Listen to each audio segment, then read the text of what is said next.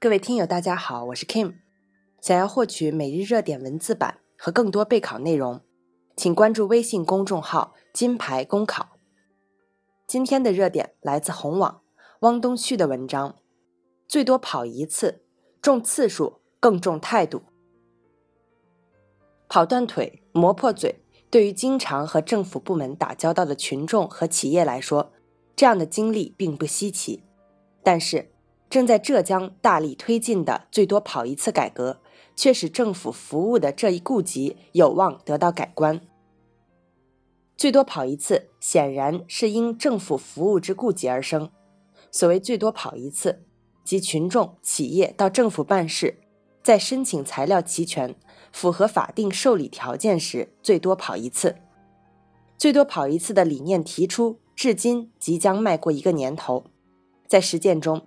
也经历了从盆景成长到风景，从星星之火到遍地开花的发展历程，并形成了一批可供复制与推广的经验。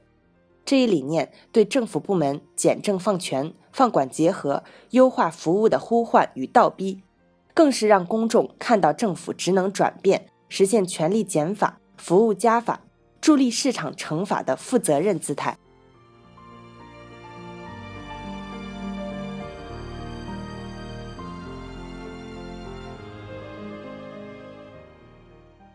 但是，我们在看到成绩的同时，也必须清醒地指出存在的问题，提出改进的措施。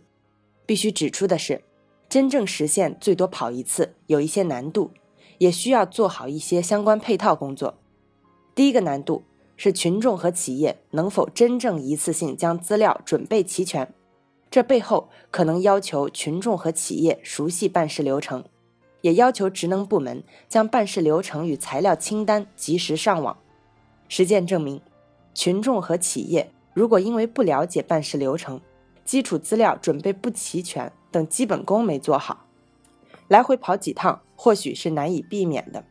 比如年初杭州精简后的事项就多达一万一千四百五十二项，无论是政府职员还是办事群众，都需要一个适应的过程。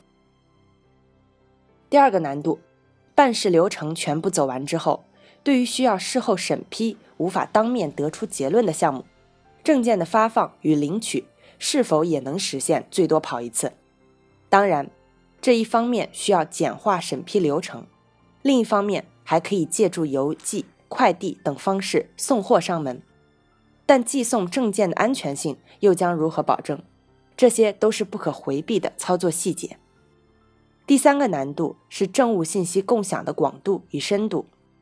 最多跑一次的一个重要助力，就是通过信息多跑路实现群众少跑路。但现实情况是，政府内部的信息共享依然存在亟待打破的制度壁垒。